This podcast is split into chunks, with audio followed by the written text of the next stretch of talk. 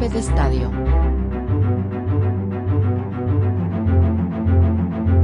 Bienvenidos a Golpe de Estadio. Mi nombre es Pablo Gómez. Y el mío Sebastián García. Aquí estamos una vez más para hablar sobre el deporte más popular del mundo. Si eres un apasionado del fútbol, estás en el lugar indicado. Ya sea que sigas cualquier liga, sea la Champions League, la Premier, eh, ahorita que estamos actualmente en Europa, estamos aquí para llevarte toda la información y las últimas novedades. Así que siéntete como en casa, ponte cómodo y disfruta de este podcast de fútbol hecho especialmente para ti. Comencemos. Primero, Sub-17 femenino, Copa UNCAF FIFA. Tuvimos una participación en el torneo Sub-17 femenino, el cual fue realizado acá como sede Guatemala, el cual tuvimos una victoria y varias derrotas. Jugamos contra Cuba, el cual ganamos 6 a 2, fue una goleada la que dimos. De ahí nos tocó jugar contra Nicaragua, el, el cual nos dio un sabor de boca no tan bueno, pero quedamos con un 0-0. Pero nosotros teniendo la idea de que íbamos, podíamos dar más, quedamos 0 a 0, entonces no, no tuvimos malas expectativas de la selección. De luego nos tocó contra Panamá, que fue nuestra primera derrota, el cual perdimos 3 a 1 y eso nos hizo pelear con, por el tercer lugar, el cual no, no lo volvimos a ganar y perdimos por goleada un 4 a 0. Sí, la verdad es de que... Desastroso. Esperábamos un poquito más con la goleada, o sea, cómo habían empezado con sí, Cuba. Exactamente. Uno se hubiera imaginado que los Las demás expectativas partidos... desde el primer partido eran muy altas, el Exacto. cual ya después, por eso uno viene y se pone a pensar, no era lo que yo estaba esperando de la categoría sub-17 femenino, estábamos esperando un poco más, no, no podemos venir a juzgar y criticar a las jugadoras o entrenadoras, sino que pues, este es un deporte de equipo y Totalmente. todas, todas tuvieron que poner Todas su, tuvieron parte, su, ¿no? sí, su pedacito de culpa. Exactamente. Cuarto lugar fue Guatemala, tercer lugar fue El Salvador, segundo lugar fue Panamá y primer lugar fue Costa Rica, el cual les damos las felicitaciones Sí. por haber quedado en primer lugar de de la torneo. Copa. La verdad es de que Costa Rica tuvo un, uno- una- unos buenos partidos, buen desempeño durante la Copa, que si te pones a ver todos los partidos que tuvo Costa Rica y analizar un poquito a fondo, sí te creo que desde antes de que finalizara la Copa, eh, Costa Rica era de los que iba a quedar en las finales. Sí, sí, sí. Es, es muy importante ver eso porque, como te digo, desde el primer partido uno tiene una idea de cómo le va a ir Exacto. y por eso es un poco el problema que te estamos viendo ahorita de que Guatemala iba 6 a 2 Sí, contra Cuba y Había dado una goleada. No, nos va a tocar contra Nicaragua un poco más fácil, Panamá nos va a costar, pero vamos a ganar. Y no, no fue así. Sí, la verdad es de que iban, como vos dijiste, íbamos con expectativas demasiado altas. Y yo creo que la primera derrota, o bueno, tal vez el empate desde Nicaragua, fíjate, las desanimó un poquito. Sí. Porque Pues tal vez no es animar, porque recuérdate que es un empate, no estás perdiendo, estás empatando y estás igualando en puntos con, en este caso, Nicaragua, pero Exacto, pero recordá que los demás equipos no empataron. Entonces Guatemala tenía que buscar la victoria en ese partido. claro, claro. Eh, también tenemos la sub-23, quienes hasta se estuvieron preparando para la Copa Centroamericana, eh, Juegos Centroamericanos y del Caribe, que se van a llevar a cabo en San Salvador. Eh, la sub-23 tuvo su- un partido de preparación contra Cuilapa de la primera división, eh, con un marcador a favor de 5 a 2. La Des- verdad es de des- que... Yo digo que es desastroso. Por una parte, ¿por qué te voy a dar mi punto de vista? Porque el jugar con una primera división no quiere decir que sea malo, que le quitemos el nivel, pero yo digo que vos como país tenés que competir contra Sí, contra... otro país. otros Ya, no puedes de competir contra los, los mismos de, de, de acá de Guatemala, porque si no, ¿cuál es el sentido que sea una selección? Entonces creo que un partido de preparación sería ponerle, así como ahorita está la, la Liga Mayor que está jugando contra otros equipos, ¿no? Exacto. pero para mí sí no me parece que los partidos, entre comillas, preparatorios, sean, contra un equipo de una De manera interna. Sí, no me parece de acuerdo. Sí, la verdad es que estuvo, estuvo mal eso, porque hubiera sido mejor que se probaran con, como vos decís, con países de afuera para ver qué podían agregarle a su juego, qué les faltaba, porque los, al final los equipos de acá tienen o tienden a llevar el mismo estilo, entonces sí es, sí es complicado eso. Recordando lo de capítulos anteriores, ahí hemos quedado en el grupo B, donde está Honduras, Costa Rica y Jamaica jugaríamos en primer partido contra Costa Rica el día miércoles 28 de junio a las 5 de la tarde. Eh, es muy importante este primer partido, obviamente nos toca jugar contra un equipo fuerte. Luego nos toca el siguiente partido contra Honduras, que es el día viernes, exactamente tendríamos el 29, que sería el jueves de descanso, y el viernes otra vez. El día jueves solo sería para reafinar esos detalles que nos haría falta. haga falta dependiendo a ver cómo nos va en el partido de Costa Rica, porque puede ser también un trabajo psicológico el que trabaje el día jueves si llegáramos a perder contra Costa Rica, espero que no sea el, caso. Ya no un trabajo físico. Exactamente. Y ahí nos tocaría jugar con Jamaica el día domingo 2, igual descansaríamos el sábado y el día domingo otra vez a darle para adelante a ver qué tal, cómo nos va con ese tema de, de salir de este grupo. Ese es como el tema masculino. El tema femenino, ¿cómo sería? En el tema femenino, eh, también Guatemala está en el grupo B, conformado por Costa Rica, Haití y, Venezuela. El primer partido se llevará a cabo el jueves 29 de junio a las 2 de la tarde, Guatemala contra Haití. Eh, el segundo partido se va a llevar a cabo el sábado 1 de julio a las 11 de la mañana, Guatemala versus Costa Rica. Y aquí sucede lo mismo que sucede con, con la masculina, de, descanso de un día y a darle al siguiente.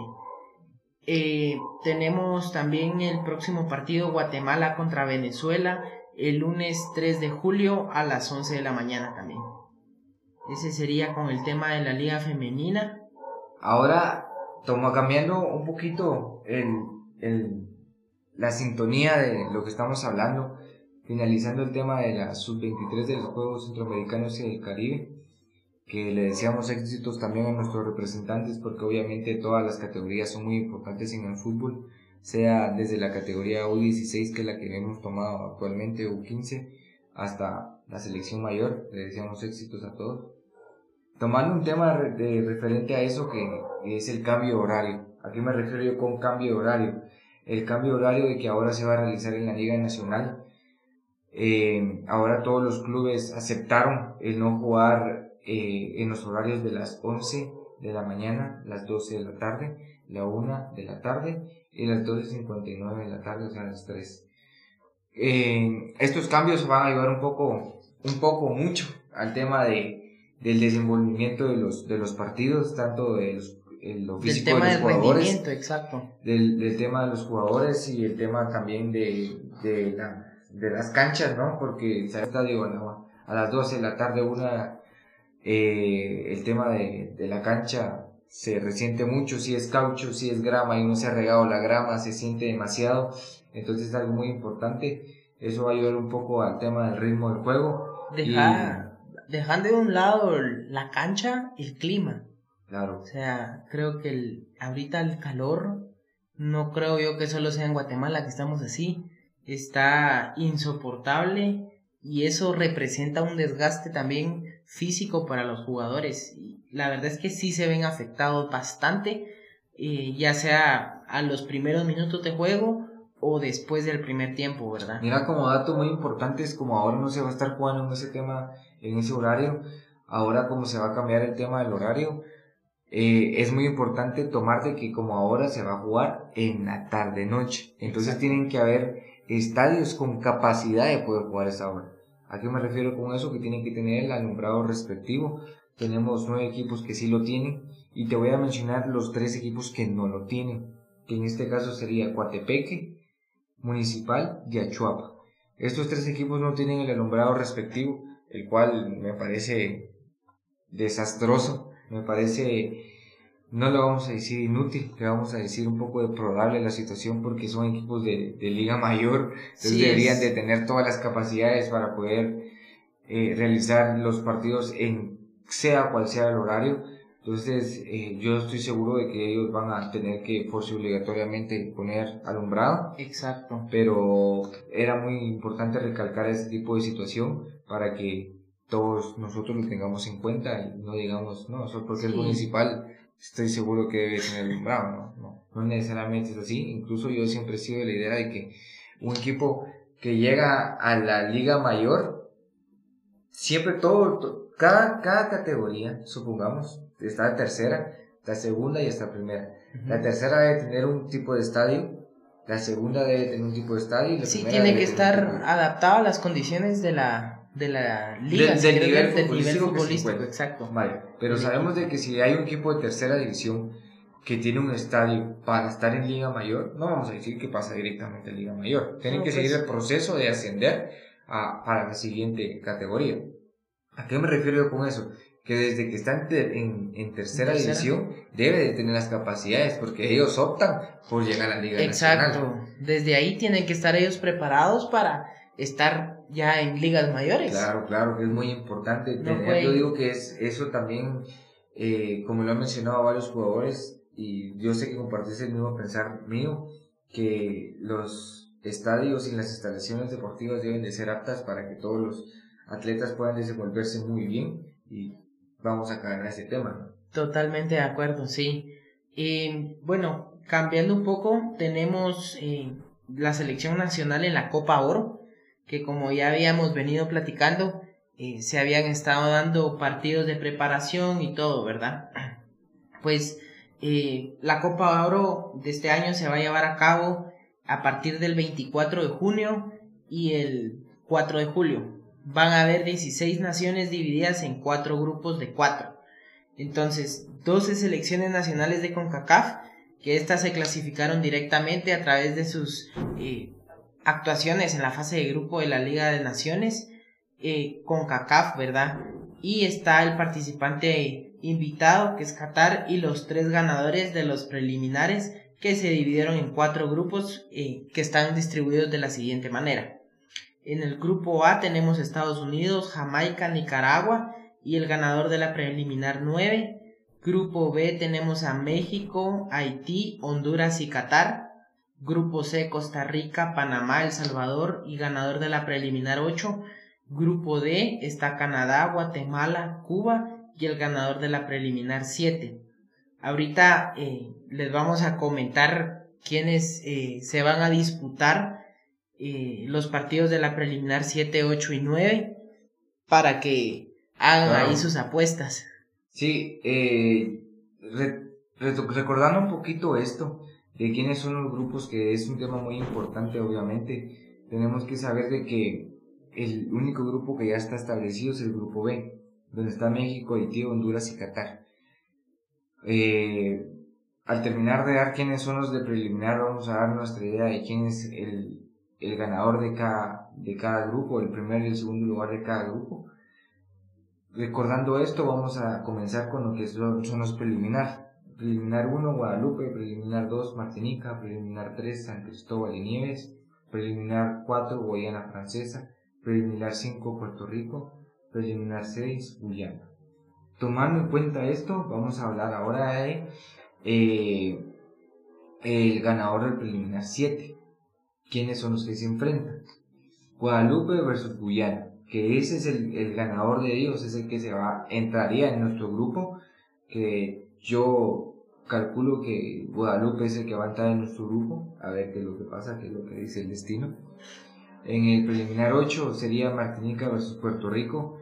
Yo también digo yo mucho que va a ganar Puerto Rico en eso, que sería, entraría en el grupo C, en donde está Costa Rica, Panamá, El Salvador y Puerto Rico, según lo que yo estoy pensando. Y en el preliminar 9, que es San Cristóbal Nieves y Guyana Francesa, yo calculo mucho que va a ganar eh, San Cristóbal, y Nieves. y Nieves. sí. que ellos que son el preliminar 9 en el grupo A, donde está Estados Unidos, Jamaica, Nicaragua y San Cristóbal de las Nieves. Si según lo que hemos pensado está bien, ¿no? Exacto. Deseándole los mejores éxitos a todos, ¿no? Porque es algo muy importante, porque eh, sea con el equipo que nos toque, si nosotros queremos ser campeones tenemos que jugar contra todos. Ah, sí. Obviamente, si queremos quedar campeones, nos tocaría en algún punto jugar contra Estados Unidos, México, que en este caso sería Costa Rica y Canadá, que son los equipos que yo miro más fuertes de los grupos. Ya jugamos contra Costa Rica. O sea, ahorita vamos a hablar de ese tema, que es muy importante también. Nuestro primer partido de Copa Oro sería contra Cuba eh, el día Es el, es el día 27 de junio del presente año, obviamente cae día martes y... a las juego- 8.45 jugamos. Exacto. Es muy importante ese partido, porque Eh, si ese partido lo llegamos a ganar, estamos más que metidos. Horario, horario de Estados Unidos, ¿verdad? Entonces, aquí sería, eh, por ejemplo, se estaría jugando una hora antes aquí y allá a las 8.45 de allá. Eh, se va a jugar en el Drive Pink Stadium que estuvimos investigando un poco y este es el estadio del, del Inter de Miami. Fíjate. Oh, es- eso es muy importante. Vamos a, a, tratar de pisar el césped donde está entrenando Messi. Bueno, a ver qué tal nos va. Ahora retomando ese tema, eh, vamos con el tema de los amistosos internacionales que hemos tenido. Jugamos contra Costa Rica, ganando 1 a 0 por la mínima de un gol en el Carson, California. Todos estos partidos fueron realizados en Estados Unidos. Sabemos de que en Estados Unidos tenemos mucha visión, mucho, mucho, no lo vamos a decir inmigrante, sino que mucho guatemalteco Sí, ahí hay bastante. que, que hay- apoya. Y, y es muy importante ese tema porque yo siento y soy de la idea de que el público influye mucho en un partido de fútbol. Psicológicamente hablando, influye bastante. Sí. O sea, la porra, la hincha, eh, te dan ánimos de seguir. Es muy importante ese tema, muy importante. Como dato muy importante también tenemos que Guatemala no derrota a Costa Rica fuera del territorio guatemalteco desde hace 22 años, donde ganamos 2 a 0 en Tegucigalpa en la Copa Centroamericana. Sabemos de que sin duda alguna esta victoria nos va a ayudar demasiado en el ranking FIFA, recordando de que Costa Rica está en el 39 y nosotros estamos en el 116. Sí, nos va a ayudar a ir subiendo poco a poco de posición, la Claro, verdad. Es muy importante eso porque si le ganas a, a un equipo que está posicionado mejor en el ranking, te van a dar más puntos. Si le llegáramos a ganar al siguiente que está en el ranking FIFA, en el ranking FIFA que en este caso sería el 117, no tendríamos tantos puntos como ahorita. Como alguien de... Sí, pues. Estuvo muy fuerte. Siguiente partido amistoso que fue el día de hoy contra Venezuela, perdiendo 1 a 0 por la mínima también en New York. Este partido sí... Tu... Guatemala tuvo, tuvo la oportunidad. Demasiadas. Pero como hemos venido platicando, y yo creo que ya parecemos un poquito discos rayados, no saben terminar las jugadas. O sea, la oportunidad de meter el gol, y no solo uno, las tuvieron, pero no, no aprovecharon esas oportunidades. No podemos concretar bien una jugada. La Exacto. jugada tiene que terminar en tiro o tiene que terminar en gol. Y hubieron muchos tiros que quitó el portero venezolano, que sí fueron tiros muy importantes. Pero no, no se gana un partido tirando varias veces, sino que echando goles, que es lo más importante. tenemos eh, como siguiente tema la Liga de Naciones con CACAF. Eh, en la primera semifinal se jugó Estados Unidos contra México, que fue una victoria, la verdad es que muy buena de Estados Unidos, un 3 a 0. Yo no voy a menospreciar a México. No la voy a menospreciar porque a veces existe nuestra realidad de guatemaltecos contra mexicanos de que siempre queremos que pierdan. Sí, Yo no soy de esa idea porque yo también apoyo mucho al mexicano. somos porque latinos. somos eh, de América. Sí. Punto y final, somos de América, ¿ya? Pero nos, nos tomamos mucho con ellos porque eh, estamos a la par, ¿no? Pero el punto está de que eh, fue muy bien merecido el resultado de Estados Unidos de 3 a 0, el cual después dijeron, bueno, quedamos 3 a 0, nos toca pelear por el tercer lugar. Hubieron comentarios de, valga la redundancia, comentaristas que quieren, miren, no, no lleguen, no lleguen al estadio y no apoyen a la selección porque es un negocio. Entonces, fue algo un poco difícil. Después nos, la, esa fue la primera semifinal. La segunda semifinal fue de Canadá contra Panamá, el cual ganó 2 a 0 eh, Canadá. Sabiendo de que Canadá también es un buen equipo. Un equipo fuerte, la verdad. Demasiado fuerte, demasiado fuerte y pasó a la, a la final, el cual se jugó el día de hoy de Canadá contra Estados Unidos. Estados Unidos derrotó a, a Canadá 2 a 0. Una victoria también merecida de Estados Unidos. Estados Unidos está arrasando, está creciendo demasiado en el tema futbolístico. Eh, en el los, viste, los viste en el tema del mundial también, que dieron también batalla, estuvieron jugando muy bien. Eh, vamos a ver qué es lo que pasa ahorita. Se, se están involucrando un poquito más, sí. Es cierto. Es muy importante el, el, trasfondo de toda la situación y ahorita que están entrando muchos jugadores de, la que, que vienen de Europa. Exactamente, ese, eso creo que está haciendo mucho que le va, a dar, le va a dar auge ahorita la... Es muy importante. Tercer lugar de el tema de la Liga de Naciones con CONCACAF fue de México contra Panamá, donde hubo la mínima de un gol a favor de México.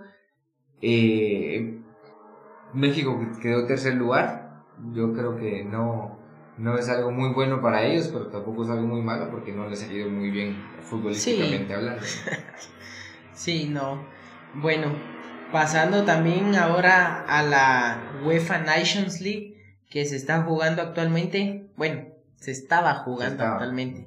El día de hoy eh, estuvo la final España contra Croacia. La verdad es de que un partido muy bueno no te voy a decir que no. Eh, los dos equipos tuvieron un desempeño excepcional durante el partido, tanto que se fueron a penales.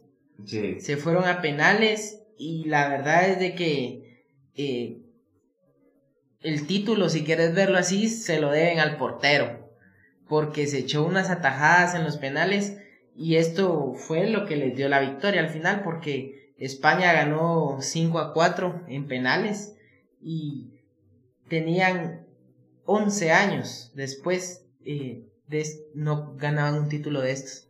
Fíjate. Entonces. Imagínate 11 años después. Sí, es bastante tiempo. Y la verdad es de que muy, muy buenas atajadas las del portero. Para quienes vieron el partido, eh, no vamos a, a despreciar también la atajada, bueno, las atajadas que se intentó echar el, el portero de Croacia porque el penal que falló España, cabal pegó en el paral y le dio todavía un tiempito más de seguir jugando, pero definitivamente España. Como dato muy importante, Croacia llevaba cuatro tandas de penaltis sin perder y España solo había ganado una de las últimas cinco, que a pesar de eso rompió ahorita la racha de, de Croacia. Sí. Entonces, lo siento mucho porque Modric ha dado mucho la talla, pero no, no, no gana las finales. Llega, pero no las gana. Y es tan doloroso porque yo apoyo mucho el tema de Luca Modric, para mí es un jugadorazo muy bueno, pero lo importante para hacer historia en el fútbol es ganar. Ya nos recordamos quién fue el segundo lugar del mundial. Sí, ¿no? Ya, imagínate. Es muy importante eso. O sea, de, verdad que yo ya no me recuerdo. Por eso te digo, solo recordás Argentina, Argentina, Argentina. Sabemos de que Francia el segundo lugar. Es cierto. ¿Ya? Como te digo, uno en la historia del fútbol solo recordás el primer lugar. Y si recordás el segundo lugar, tal vez por tema de, de, de cosas puntuales. Pero. Cosas muy, muy detalladas. Sí, No, no lo vas a recordar. Pero te digo, es muy importante. A ver qué, qué es lo que pasa, ¿no? No, pues sí, hay que recordar de que también ya está grande. Tiene 38 años. Sí, sí. No, no todos llegan a esta edad Llegando a finales. llegando a finales y jugando un partido entero como él. O sea, él todavía corre los 90 minutos y si hay tiempos extra, ahí sigue y la está dando toda. Sí, sí, es muy importante ese tema. Eh, bueno, ahorita vamos a tocar, la verdad es de que uno de los temas que más ha sonado en estas semanas, que es la sobre la liga MLS.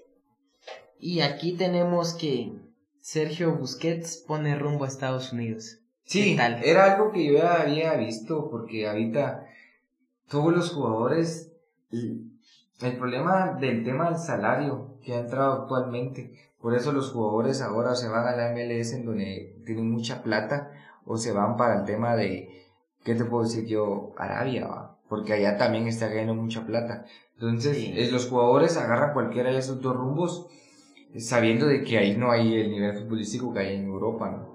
Sabiendo, que... sabiendo que ahí van a jugar de titulares, van a ser las estrellas y van a ganar mucho más. Sí. Entonces creo que ¿quién no sería así? Sí, incluso ahorita Sergio Busquets agarró ese rumbo, el cual hay mucho más rumores de, de más jugadores que vayan a llegar a ese destino. A ver qué es lo que pasa, a ver si todos esos rumores de los jugadores que se han ido, ahorita estuve viendo actualmente hay jugadores de España que se están yendo a jugar a Arabia Saudita, jugadores de que no son muy sonados, pero ahorita que se van para allá se suena porque se están yendo de un buen equipo. Sí, porque exacto, se están yendo de un buen equipo para para irse a sí. no vamos a menospreciar la liga. no vamos a menospreciar la liga de Arabia Saudita pero incluso CR7 lo dijo Cristiano Ronaldo lo dijo en su momento de que esta va a llegar a ser una de las mejores cinco ligas en algún futuro.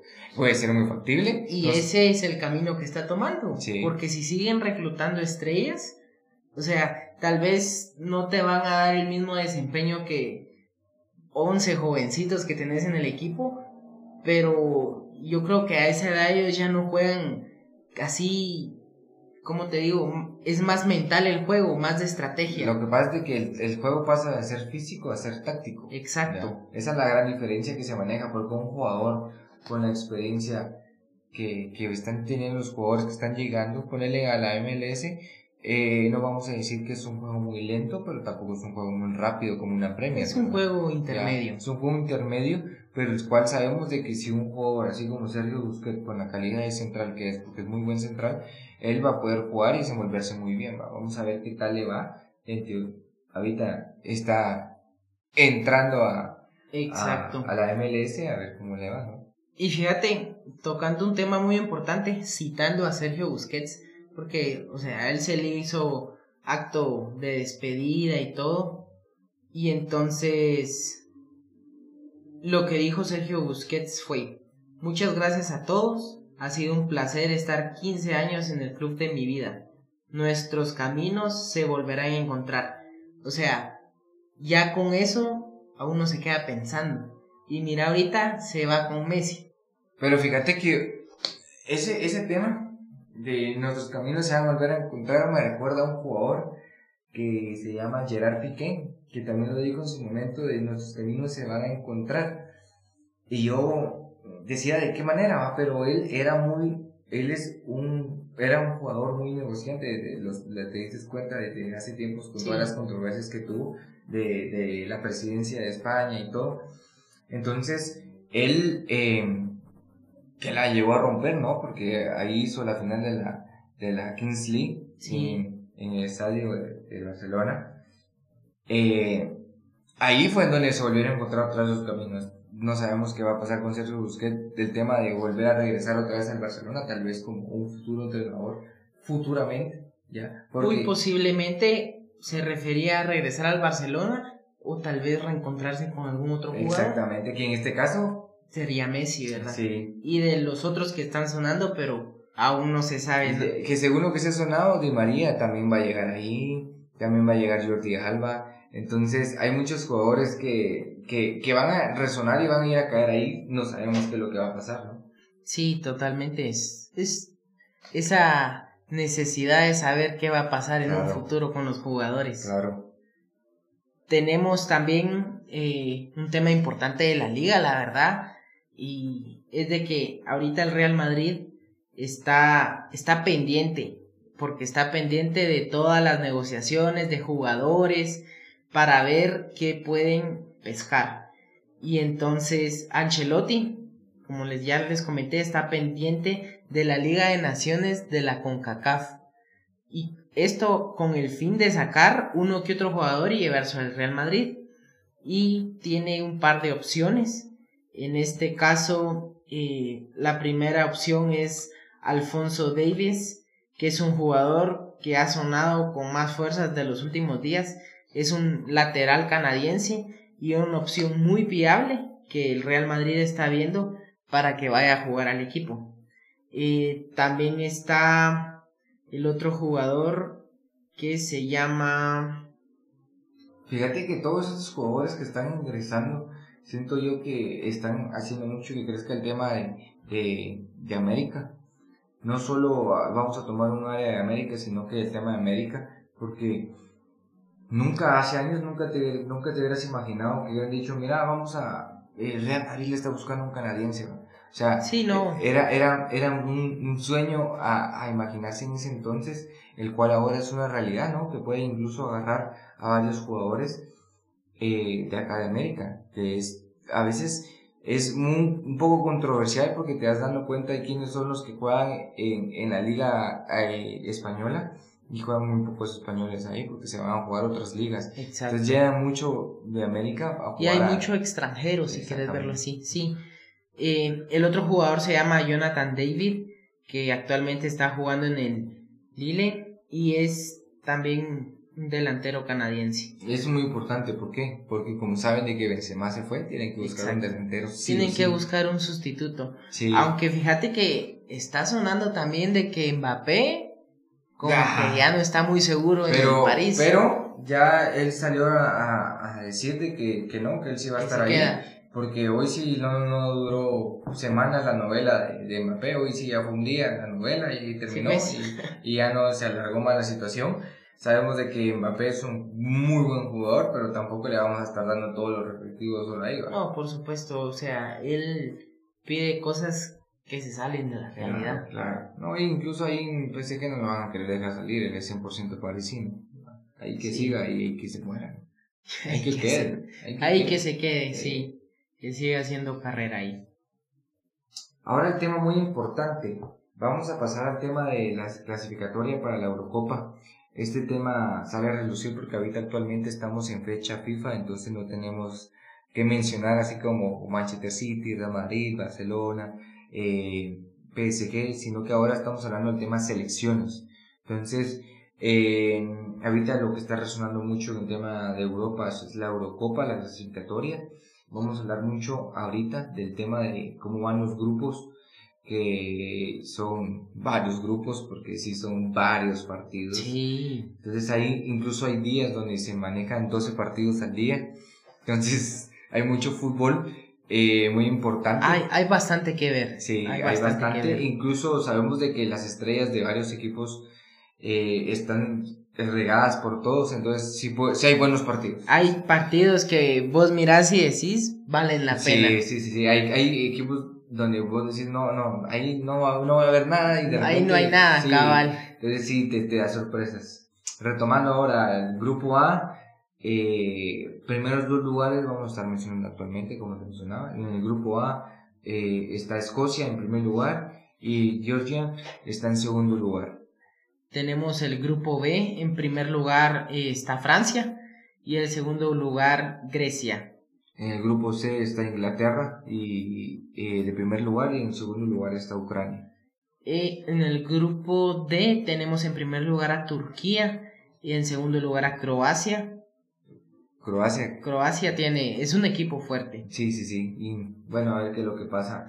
Tomando en cuenta que Croacia está en segundo lugar, haciéndole falta un partido, porque como jugó la final no, no le dio chance de, jugar ese partido.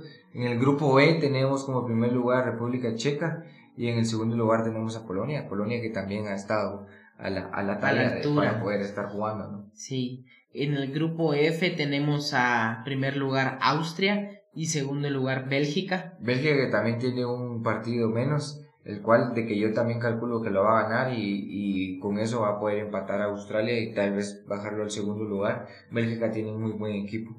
Ahí sí, está, no digamos el arquero. Sí, sí, sí, pues te digo. Grupo G, tenemos a Serbia y Hungría. Eh, los, los dos con, con dos partidos jugados, vamos a ver qué es lo que, lo ¿Qué que, es lo que pasa. Eh, el futuro de, de, los equipos. Yo calculo que si Serbia, Serbia va a seguir ahí dando la batalla. va a seguir liderando. En el grupo H tenemos a Dinamarca como primer lugar y segundo lugar Kazajistán.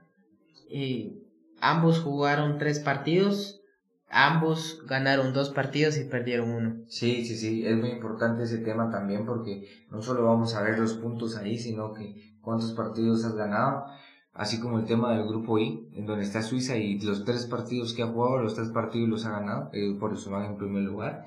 En el segundo lugar va Rumania, el cual empató uno y, y ganó dos. Es muy importante también el no perder, el no eh, el perder un partido te, te, mata psicológicamente. Ah, sí, te, te destroza y la verdad es de que te, complica baja, la vida. te baja los ánimos para el siguiente. Te complica mucho la vida. En el grupo J teníamos a Portugal en primer lugar también con los tres partidos ganados, que es un tema muy importante. Y eh, en el segundo lugar tenemos a Eslovaquia, el cual tiene dos partidos ganados y uno empatado. Todos estos partidos, eh, bueno, todos los grupos están ahorita con tres, tres partidos jugados, la mayoría, tres o dos. Tienen que jugar cinco partidos y de ahí vamos a ver quiénes son los primeros y segundos lugares para poder ver para quiénes poder ver que pasan quiénes clasifican. a la, a la siguiente. Es muy importante ese tema porque no nos vamos a quedar y no, no, no nos vamos a dejar tampoco con la intriga, vamos a seguir con la otra semana viendo cómo, cómo quedaríamos. Bueno, pues eh, antes de terminar, los quiero dejar con un dato curioso. Y vos sabías de que en China los primeros balones de fútbol eran fabricados con ropa cocida, los cuales se rellenaban con basura. Y en Europa durante la Edad Media los balones de fútbol eran fabricados con vejigas de cerdo inflada. Ahora el 80% de los balones de fútbol del mundo se fabrican en Pakistán. Imagínate eso, ropa cocida y basura. Bueno, incluso nosotros hemos llegado a jugar con, con botellas que ya son Eh, sí, basura, ya- ya- Botellas aplastadas. Sí, o sea, Sí. la- yo creo que ese, por eso ese, ese es el deporte más popular del mundo, porque es jugado de manera Hasta con pocos internacional. creo que ha jugado se la ha jugado de cualquier manera, se ha jugado de cualquier manera. Entonces, eh, por eso pegamos mucho en todo- todos los lugares. Y bueno, y así concluye otro episodio apasionante de Golpe de Estadio. Esperamos que hayan disfrutado tanto como nosotros el debatir y analizar los momentos más emocionantes del hermoso juego. Eh, también tomando en cuenta de que estamos en el episodio 7. El siguiente episodio tenemos nuestra respectiva entrevista si todo nos sale muy bien. Esperemos de que sigan tomando eso mucho en cuenta para poder estar pendientes de, de la información. de la información que se va a estar llevando a cabo. Claro, claro. No olviden seguirnos en nuestras redes sociales para estar al tanto siempre de las últimas noticias y actualizaciones del mundo del fútbol. Queremos agradecerle a todos nuestros oyentes y seguidores por su continuo apoyo, por acompañarnos en cada uno de los episodios, ya que esto no sería posible sin ustedes. Recuerden que en el fútbol es un más que un juego, es una pasión que nos une a todos. Nos vemos en el próximo episodio donde seguiremos explorando las noticias y los momentos más emocionantes que hacen que el fútbol, el deporte más amado del mundo y el más practicado. Hasta la próxima y recuerden, el balón no se mancha. Esto fue Golpe de estadio.